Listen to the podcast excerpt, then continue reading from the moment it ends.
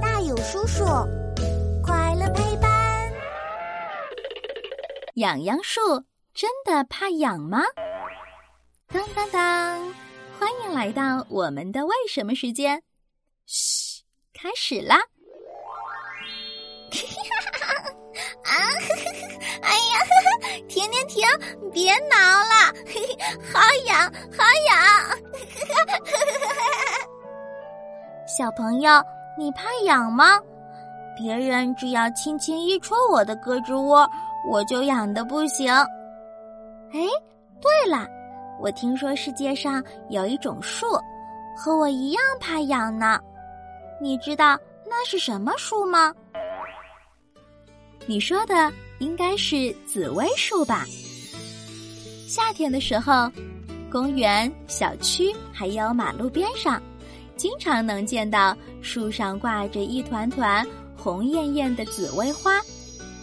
要是我们不小心用手碰到紫薇树光溜溜的树皮，它的树枝、叶子和花朵就会突然颤抖起来，看起来好像很怕痒似的。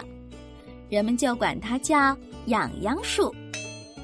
不过，今天我要告诉你，痒痒树。其实根本就不怕痒哦！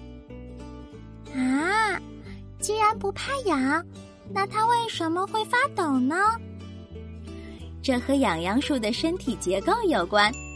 细心的小朋友可能会发现，大部分树的树干都是上面细、底下粗，而痒痒树的树干最上面的部分和最底下的粗细差不多。也就是说。痒痒树的上部树干要比别的树都要重一些，这也使得痒痒树的重心不稳，很容易摇晃。轻轻用手挠一下树皮，就会带动枝叶和花朵晃动起来。这种晃动会逐渐累积，晃动的幅度也会越变越大哦。不过，有一些中间树干比较明显。